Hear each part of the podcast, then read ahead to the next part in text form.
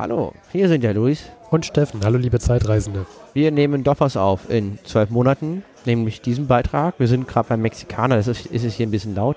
Wir nehmen was auf, denn es sind zwei tolle Sachen passiert und die wollen wir un unbedingt doch mit euch teilen. Nämlich Nummer eins, Steffen. Wir wurden zum Podcastpreis 2019 nominiert. Darüber freuen wir uns auch.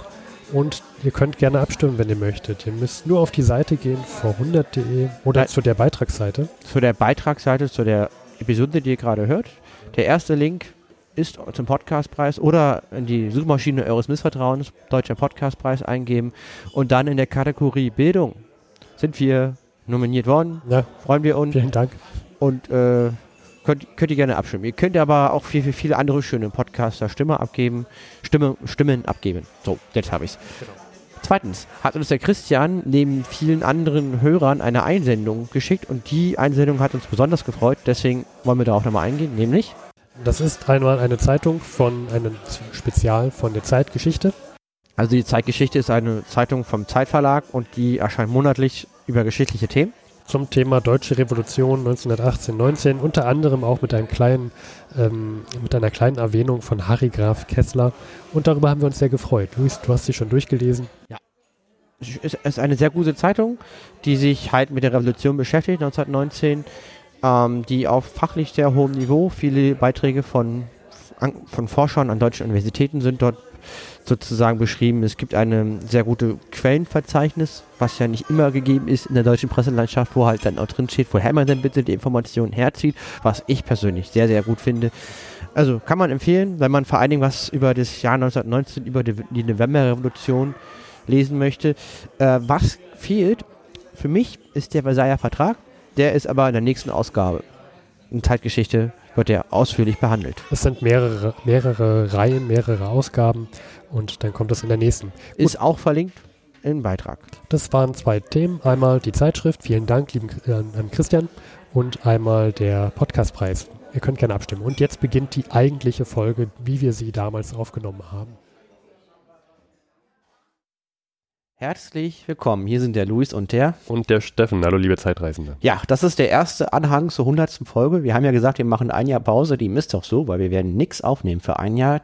Diese Anhänge haben wir vorbereitet und zwar vor dem 11.11., .11., mhm. um diese dann in der Pause rauszubringen, dass trotzdem was zu hören ist, weil wir haben mehrere Tage Folgen produziert, in 100 Folgen für vor 100 und wir haben uns den Aufwand gemacht, jede Folge zu hören.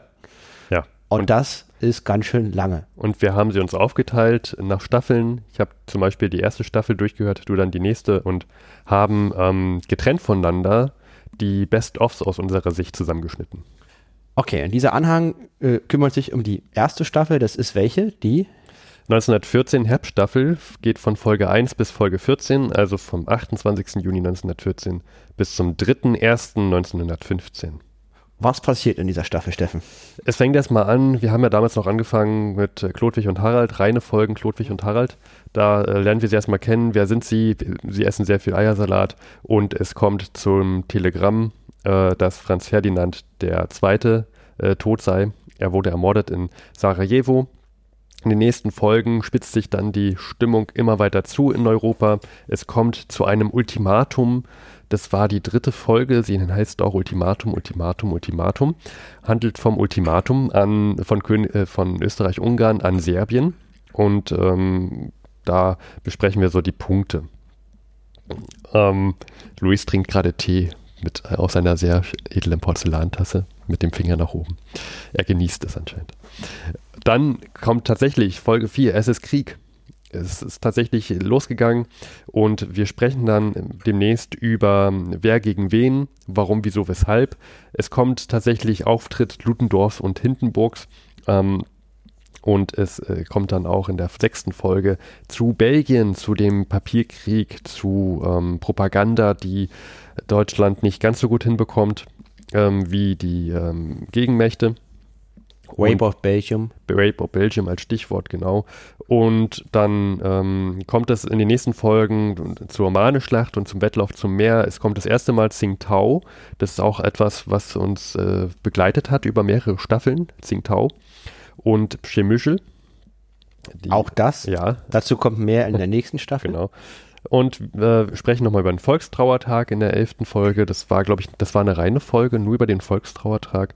Dann ähm, in den nächsten Folgen und am Ende von der Herbststaffel geht es dann nochmal um Admiral von Spee. Ähm, Luis holt ein Buch hervor, eine Enzyklopädie, die er von seiner Oma bekommen hatte. In der letzten Folge der Staffel. In der, der vorletzten Folge der Staffel, genau. Und in der letzten Folge, das ist dann die am 3.1., ähm, sprechen wir eine Neujahrsansprache von Kaiser Wilhelm II. Ähm, lesen wir vor. Jetzt folgt der besprochene Best-of der Herbststaffel 1914. Liebe Zeitreisen, wir wünschen euch viel Spaß beim Hören. Wir sind jetzt in diesem ein Jahr Pause natürlich jetzt gerade auf irgendeiner Insel in der Hängematte und werden fleißig Cocktails trinken, weil die Folge ist weit im Voraus aufgenommen worden. Genau. Viel Spaß beim Hören.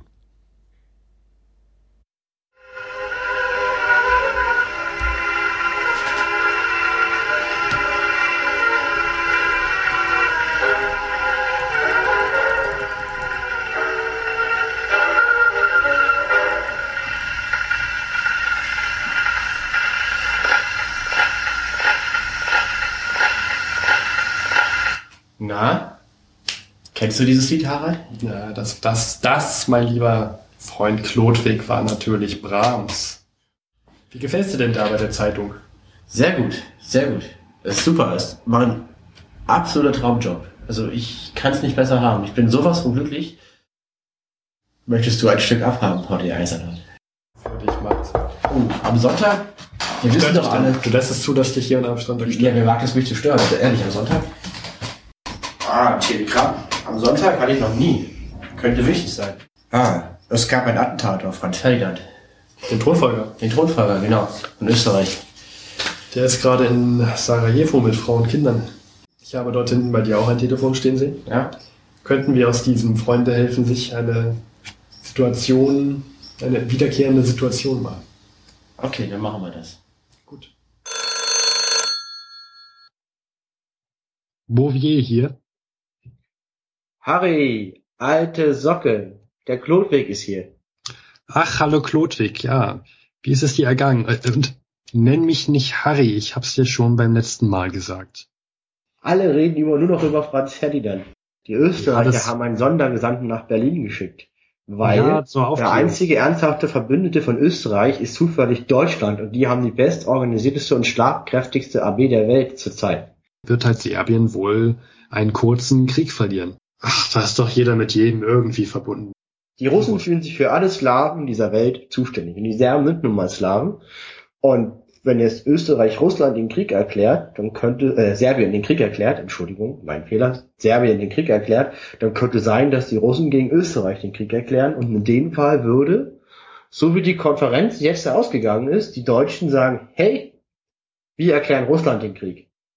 Wir haben schon seit über 40 Jahren Frieden in Europa. Also sagen wir mal Frieden zwischen den Großmächten, bis auf kleinere Scharmützel abgesehen, bis, also bis auf diese abgesehen. Es ist schon zu lange Frieden. Die Menschen haben vergessen, wie schlimm man im Krieg ist. Ich finde, hier liegt was in der Luft. Die einzigen, die die Situation hätten beruhigen können, waren die Deutschen. Weil das sind die einzigen Verbündeten von Österreich. Und hätten die gesagt, okay, Österreich, ihr seid alleine. Wir sind nicht dabei. Dann hätte Österreich, dann, dann würde ich sagen, passiert nichts. Aber jetzt, wenn die Österreich, wenn die Österreicher die Deutschen hinter sich wissen, dann sind sie viel mutiger und werden viel forscher auftreten. Ich glaube nicht, dass jemand so dumm ist und da so einen, so einen riesigen Krieg an, anzetteln wird. Die werden sich Warte schon mal, wer mit Russland dann verbündet ist, soweit wir wissen. Na, nun sag's mir. Frankreich. Frankreich. Und Das die heißt, sind wiederum verbunden, äh, Die verbündet Serben helfen, mit, dann sind die Franzosen auch dabei. Und die Österreicher haben die Deutschen. Schon haben wir zwei Blöcke. Ja, wir müssen gucken, wie es ausgeht. Aber zurzeit sieht es nicht gut aus. Nach meinem ja, du glaubst jetzt, dass die Deutschen sich auf sowas... Was wird in den nächsten zwei Wochen geschehen? Wird sich die Krise entschärfen? Wird sich Russland einmischen? Und was wird aus Harald und Klodwig? Wird Harald weiterhin Artikel über Geschlechtskrankheiten schreiben? Und wird Klodwig jemals freiwillig eine Oper betreten? Das erfahren Sie in der nächsten Episode von Vor 100.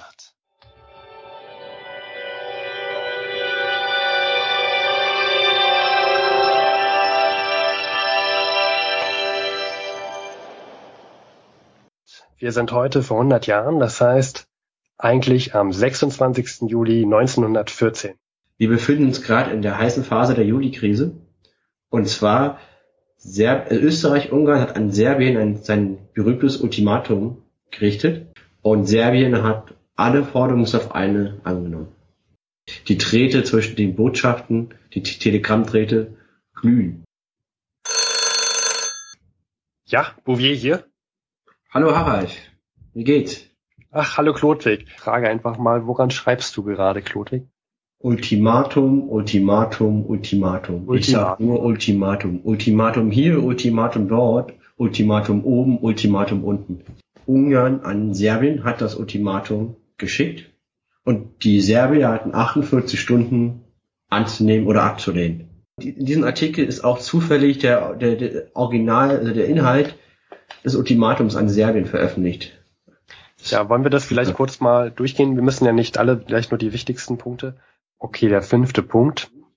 In Österreich, also das heißt, in Serbien dürfen alle Organe von Österreich-Ungarn mit alles machen, was alles machen, was was verhindert, dass antimonarchistische Monarchie, also antimonarchieartige Dinge geschehen, um es mal platt auszudrücken. Schön ausgedrückt.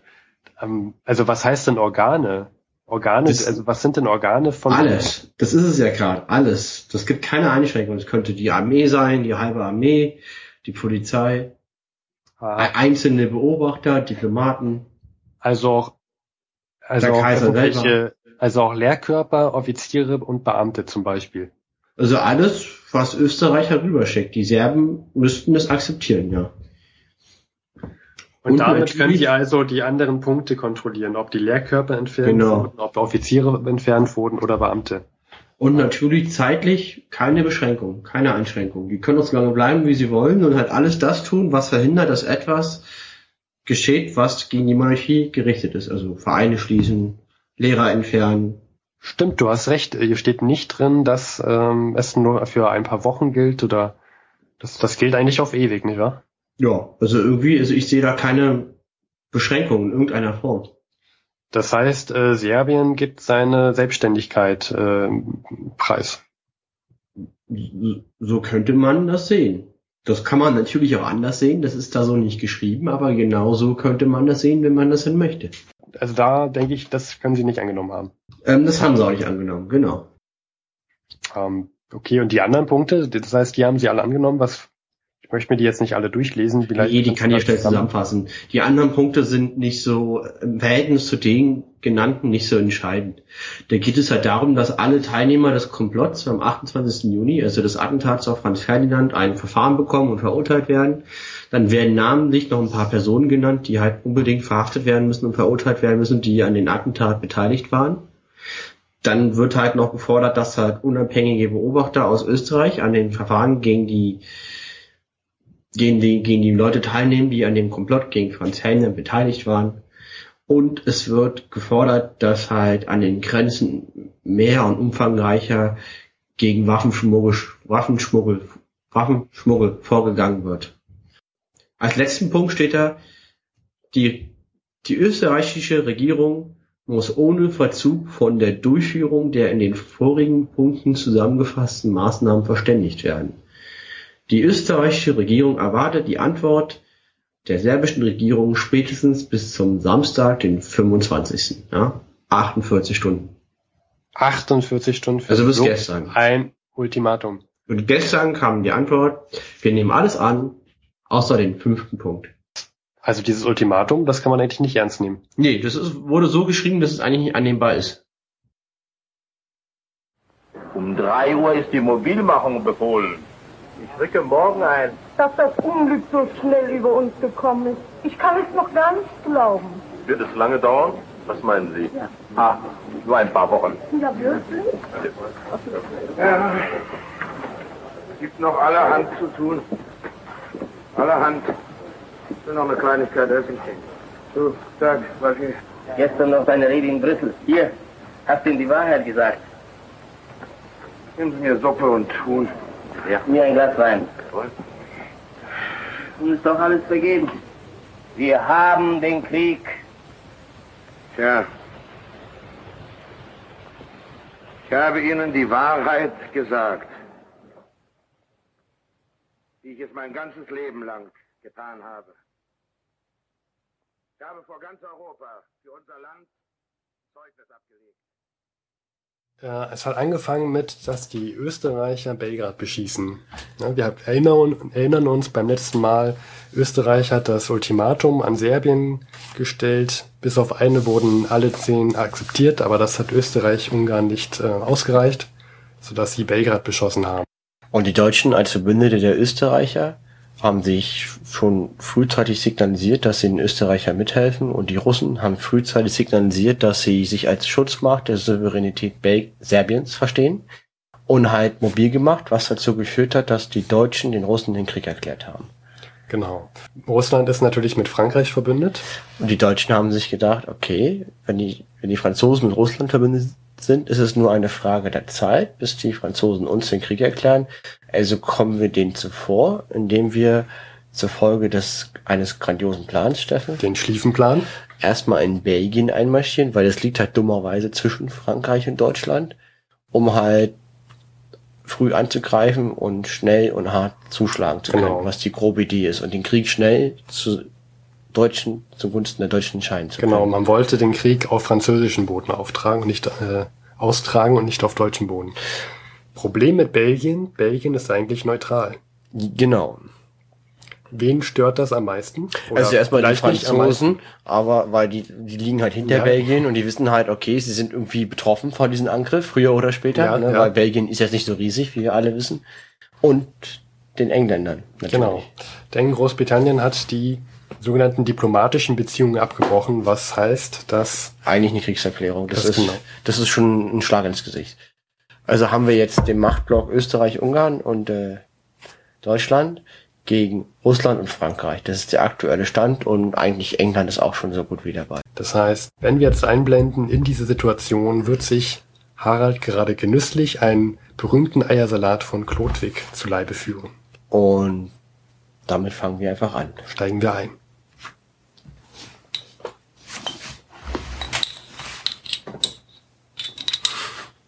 Ah, so. ah, ein perfekter Eiersalat, Klotwig wieder einmal. Also die SPD, ja, in Deutschland hat den, wie auch die Sozialdemokratie in Frankreich, ist trotzdem auf der Seite der Regierung und die haben den Notkrediten zugestimmt. Was hältst du? Ich habe dir hier was mitgebracht ähm, für dein für dein Grammophon, Spieler, für dein Grammophon äh, oder an die Freude, die neunte Symphonie.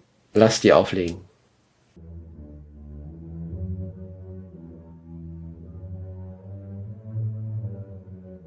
Der 23.08.1914. Genau, zu dem Stand haben wir zwei Machtblöcke, die gegeneinander kämpfen. Und das ist der eine Block in der Mitte Europas. Der besteht aus Österreich, Ungarn und dem Deutschen Reich.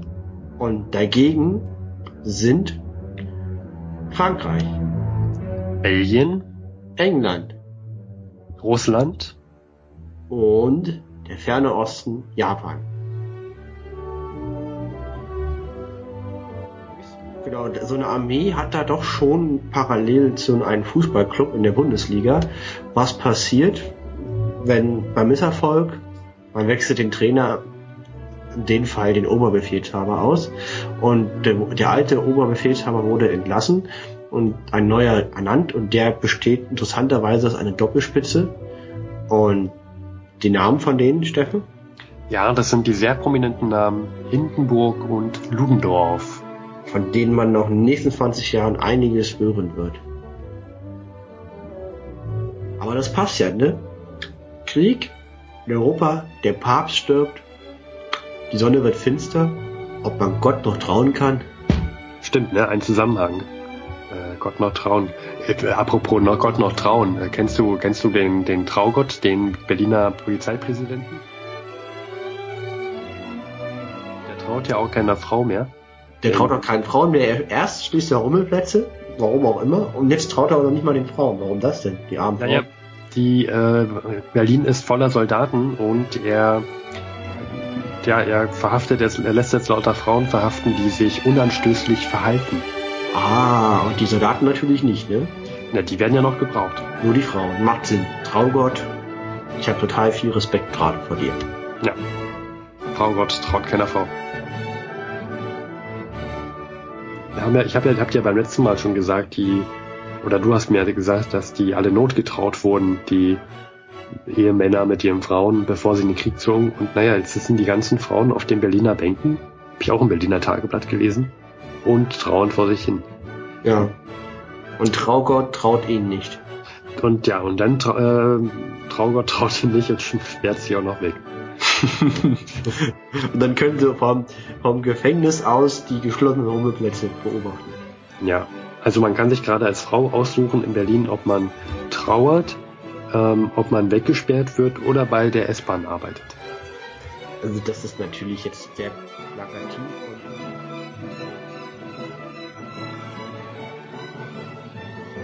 Der Erste Weltkrieg ist immer noch am Laufen. Auf den Schlachtfeldern der Welt wird gekämpft. Und es wird nicht nur dort gekämpft, sondern auch auf Papier. Es gibt einen regelrechten Papierkrieg. Am 31.08. gab es jetzt die Schlacht von Tannenberg. Erst am 26. August, also lass mich richtig rechnen, fünf Tage vorher, die oberste, also die Generäle der deutschen Armee ausgewechselt wurden. Hindenburg und Ludendorff, wir hatten es erwähnt.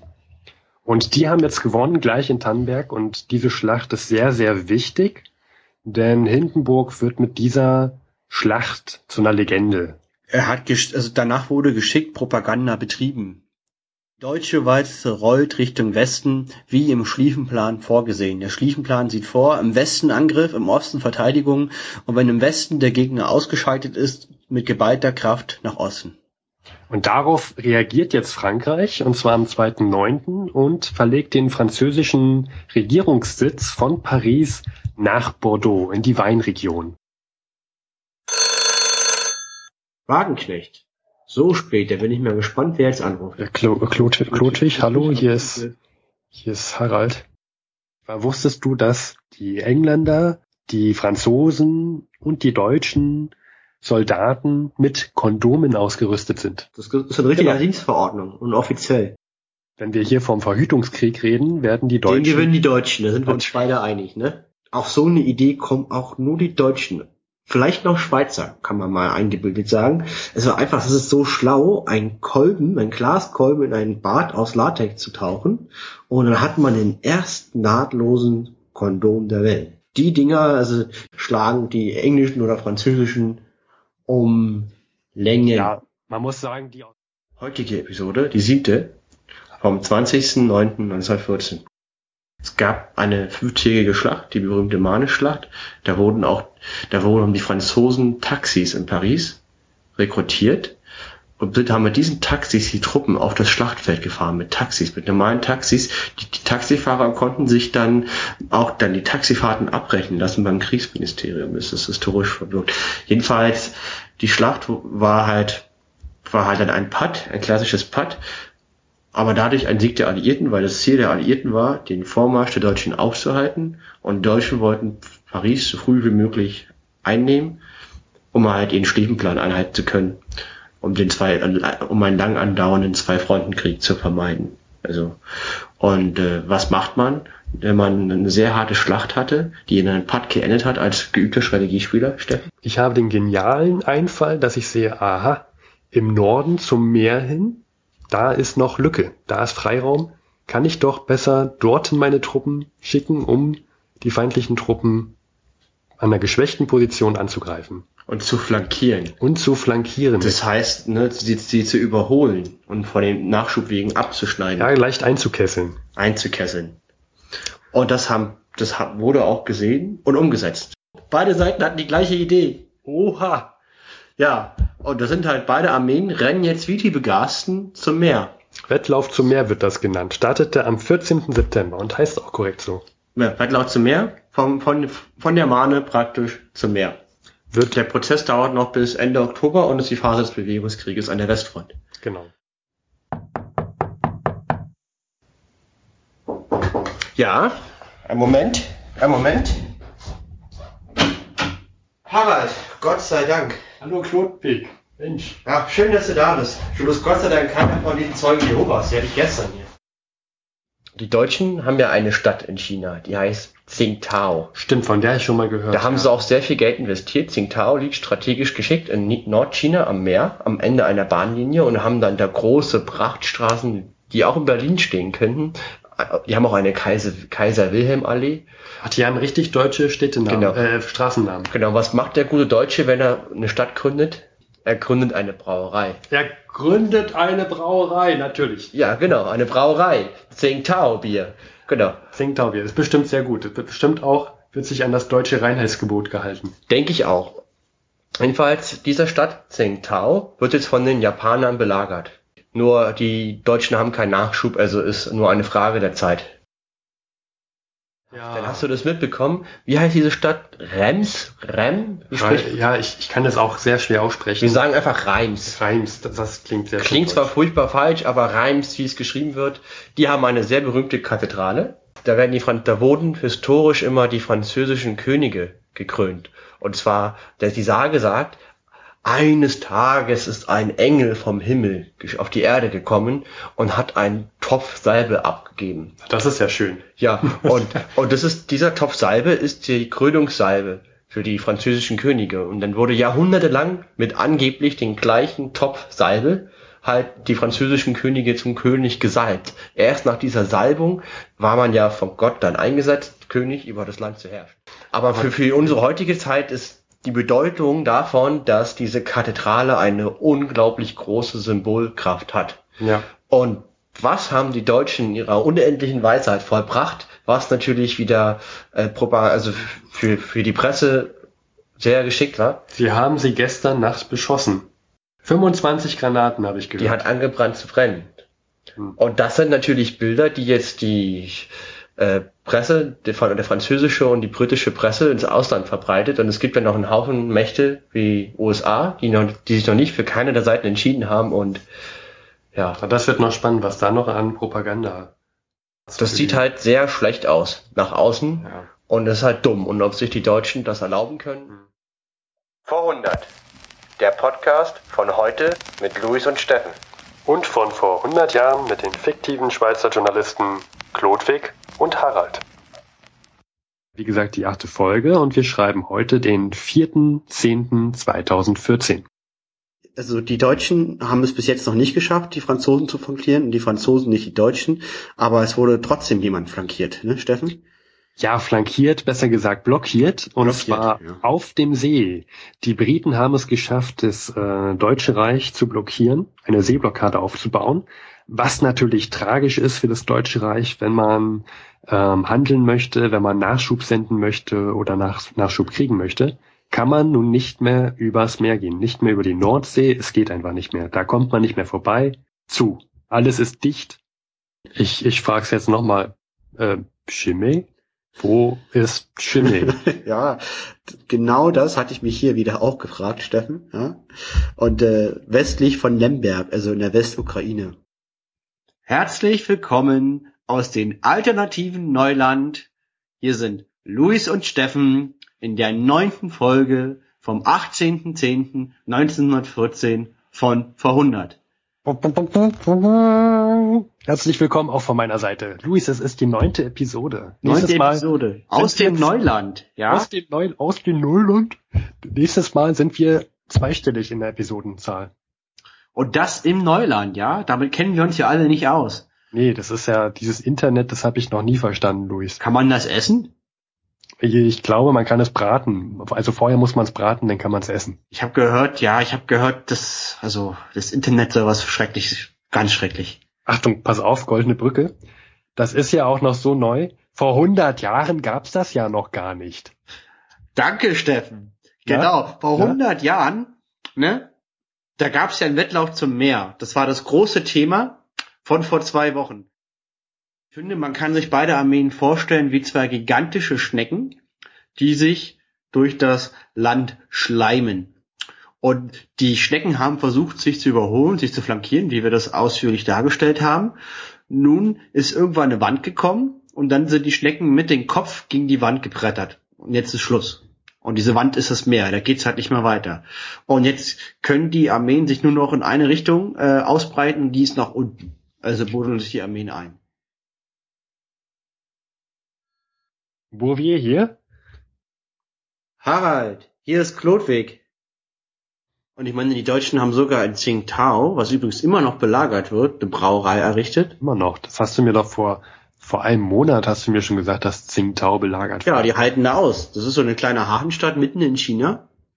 Und die Japaner belagern das mit einer überwältigenden Übermacht und die Deutschen halten aus.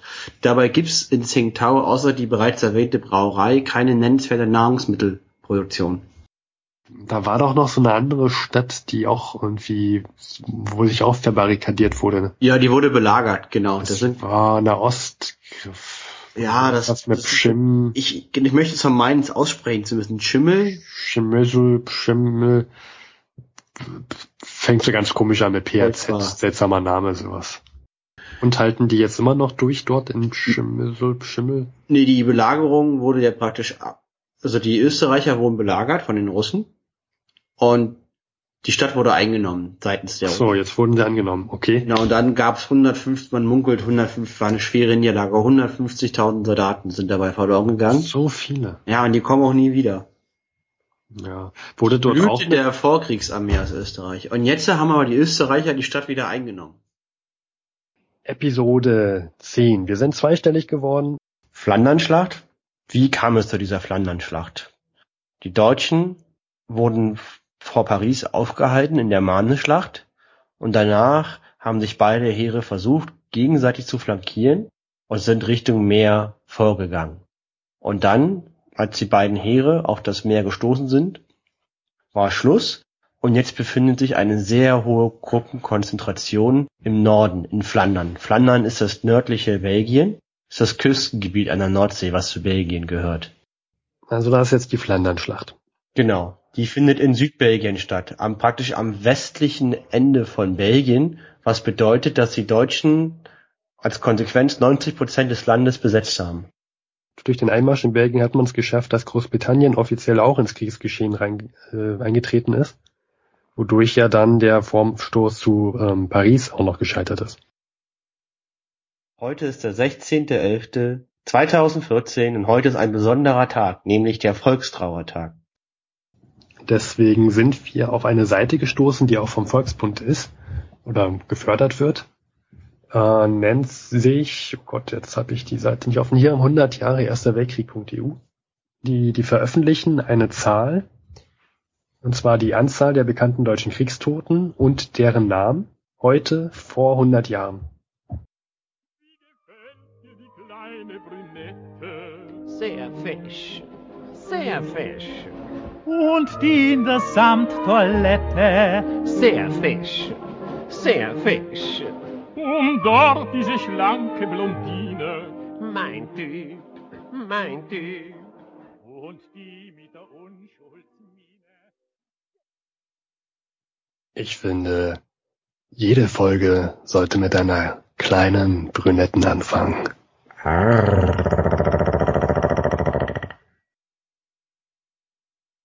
Ich war letzte Woche auf den Workshop. Damit fangen wir an, den Podcast-Workshop in Berlin. Ich habe viele Kontakte knüpfen können. An der Stelle möchte ich jetzt offiziell eine Kooperation zwischen damals TM und von vor 100 verkünden. Wie geht's weiter mit der Emden? Hat mittlerweile 22 britische Handelsschiffe versenkt, was echt viel ist für ein kleines Schiff. Und es musste jetzt selber dran glauben, weil der australische Kreuzer Sydney diese versenkt hat, im Indischen Ozean, also praktisch westlich von Tsingtao. Was aber, das ist noch nicht alles, weil jetzt geht's erst richtig los, Steffen. Halt dich fest, ja? Ich halte mich hier fest. Und zwar, die Emden lag vor einem kleinen Atoll. Und auf dem Atoll, da war eine Insel. Und auf der Insel war eine Funkstation. Und zu dieser Funkstation hat die Emden einen Landungshub von 50 Mann ausgesetzt, um diese Funkstation unschädlich zu machen. Dabei wurde die Emden vom Zerstörer Sydney gestellt und versenkt. Die Besatzung hatte keine Chance. Und nun sind aber diese 50 Mann vor diesem Landungszug auf dieser Insel und sehen zu, wie die eigenen Kameraden versenkt werden. Das müssen die fassungslos mit ansehen. Das ist Aber- natürlich ein Blick. Aber Aufgehen kommt nicht in Frage. Unter der Leitung des Kapitänsleutnants von Mücke wagen die Männer der Emden das Unmögliche, den Heimweg nach Berlin. Es beginnt eine gnadenlose Odyssee auf Leben und Tod. Auf 13.000 Kilometer kämpfen sie gegen Feinde, Hunger und Krankheiten, immer getrieben von ihren unbeugsamen Willen zu überleben. Sag mal, Luis, liest du das gerade ab irgendwo? Ja, ich gebe es zu, das habe ich abgelesen. Ja. Okay. Weil, Von, von wo hast du das abgelesen? da gibt's einen Film. Der öffentliche Rundfunk hat einen Film produziert über die Emden. Der Film heißt Die Männer der Emden. 13.000 Kilometer. Die wahre Geschichte einer unglaublichen Odyssee. Okay. Und den, wie ist der Film? Weiß ich nicht, der soll toll sein. Ich habe nur die DVD. Die habe ich mir gekauft bei Amazon. Wird Ah, verlinkt. Ich hatte den Film schon seit einem halben Jahr und ich habe ihn noch nicht gesehen. du hattest also noch keine Zeit, ihn zu sehen. Nein, Steffen, ich habe den Film seit einem halben Jahr und ich hätte ihn gern gesehen. Hast du eine Theorie, warum ich ihn nicht gesehen haben könnte? Der, der ist auf DVD, meinst du? Mhm. Du hast kein DVD-Laufwerk. Exakt. Ich hatte zwei Rechner stehen, einen Haufen Elektronik, aber ich habe seit einem halben Jahr, nee, ich habe schon seit über zwei Jahren kein DVD-Laufwerk mehr. Ja, super. Du hast zwei Computer, kein DVD-Laufwerk. Ich habe nicht mal mehr ein CD-Laufwerk. Nach monatelanger Belagerung haben die Japaner Tsingtao, diese deutsche Stadt in Nordchina, eingenommen. Die mit der Brauerei. Ja, du hast das Lokal noch immer nicht verlassen. Nein! Ja, was sagst, Vincent? Sie hat das Lokal noch immer nicht verlassen. Nein! Ja, was schreit's mit den so an? Was habt's denn? Ich bin verliebt! Und der Vincent? Ich bin auch verliebt! Ach, was ist das alles erst gegen meine Liebe? Heute vor 100 Jahren, der 13.12.1914. Wir hatten doch in der letzten Folge habe ich doch über eine Seeschlacht vor Chile erzählt, Steffen. Da gab's diese Kolonie in China, Tsingtao. Da Und auf den Falklandinseln war ein großer britischer Stützpunkt und die Deutschen wollten noch diesen Stützpunkt kaputt machen und haben ihn angegriffen. Blöderweise war ein britisches Geschwader auf den Falklandinseln, was auch extra formiert wurde, um die deutschen Schiffe zu versenken. Und die haben das auch prompt getan. Alle deutschen Schiffe sind jetzt versenkt. 2000 deutsche Seeleute sind tot. Ja, und die Geschichte des chinesischen deutschen Kreuzergeschwaders endet hiermit. Und dann habe ich was in meinen Schrank entdeckt. Das hat mir meine Oma geschenkt. Oma, liebe Oma, nochmal vielen Dank dafür. Und zwar, ich habe in meinen Schrank ein original dreibändiges Konversationslexikon von Meyer, gedruckt 1890. Das sind so drei fette Wälzer in Leder eingebunden. Das sieht aus, als würde ein Zauberer aus einem Zaubertränkebuch was vorlesen, diese Teile. Und diese, diese Bänder holst du jetzt, seitdem wir schon fast sechs Monate podcasten, holst du jetzt hervor. Ja, ja, ja. Aber, ich meine, wir haben ja noch ein bisschen. Der Erste Weltkrieg dauert. Jetzt habe ich sie hervorgeholt.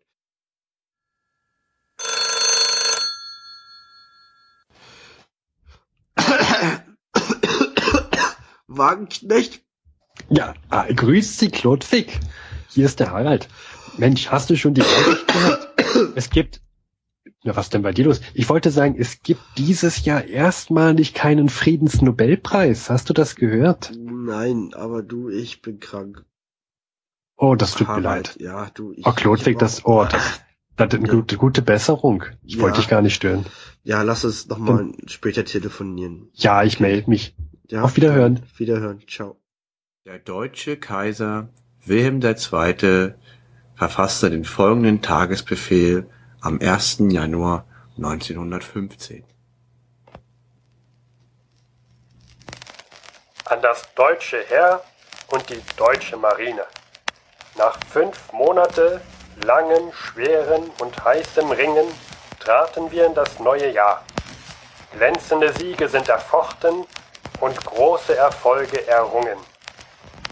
Hinter dem Heer und der Flotte steht das ganze deutsche Volk in beispielloser Eintracht, bereit, sein Bestes. Ost, Prost. Harald. Klodwig. Lustige Sache, auch so die Idee, kommen auch nur die Deutschen, die haben Klapp-Weihnachtsbäume an die Front gesendet. Also Weihnachtsbaum, den man klappen kann, richtig behängen kann mit Lichtern und so, damit die Truppen auch so ein bisschen Gefühl, heimisches Gefühl äh, an, am Graben entwickeln können. Ein Waffenstillstand über Weihnachten. Deutsche und britische Soldaten verbrüdern sich. Das ist ja das Ereignis mitten im Krieg, ein Zeichen von Frieden. Also es gab nur so kleine Einzelfrieden verteilt auf der Front und nicht an Gesamt. Genau, und das ist da überall so unterschiedlich auch abgelaufen. Mhm, Das ist auch nochmal sehr interessant. Und an einigen Stellen wurde auch ähm, abends dann auf die Weihnachtsbäume geschossen, weil sie dachten, die Deutschen probieren da irgendwelche Tricks. Die Deutschen haben dann angefangen zu singen und haben dann irgendwie die, die Briten aufgefordert, jetzt zu singen. Und die Engländer haben wiederum angefangen, auf Englisch zu singen. Und dann haben die Deutschen angefangen, ihre Tannenbäume auf die Grabenränder zu stellen. So steht hier im Brief von Michi, unsere, unsere Pickelhaube. Mhm, ja. Und ich denke mir, das ist dann so ein Prozess, wo dann Stück für Stück sich das so hochgeschaukelt hat. Und dann gibt es immer einen Verrückten, der der mal rübergeht und dann mal eine Kippe anbietet oder so. Und dann auf einmal sind alle im Niemandsland und keiner kann sich mehr vorstellen, aufeinander zu schießen. Schöne Geschichte. Ja, es wurde, es wurde tatsächlich Alkohol, Tabak, Schokolade wurde, wurde rübergereicht. Sehr, es wurde alles Schön. Es wurden auch auf äh, br- britischer Seite viele wollten Pickelhauben haben von den Deutschen. Ist ja auch das Markenzeichen. Eine Ja. Pickelhaube, wir nennen ja selber so unseren alten Schulfreund. Und weißt du, was die Deutschen bekommen haben? Was denn? Pudding. Also an einem Abschnitt der Front waren Sachsen, ja? Mhm. Und äh, die haben dann gegen diese Sachsen äh, Fußball gespielt. Auf britischer Seite hat sich dann wohl morgens ein, ein ja, der, der Offizier, der Captain, Der Obermufti, der Engländer. genau, der hat sich hingestellt, hat drei Schüsse in die Luft gegeben und dann auf der anderen Seite sah man einen deutschen Offizier. Beide haben dann salutiert und dann hat der Deutsche noch zwei Schüsse in die Luft gegeben und dann war wieder Krieg.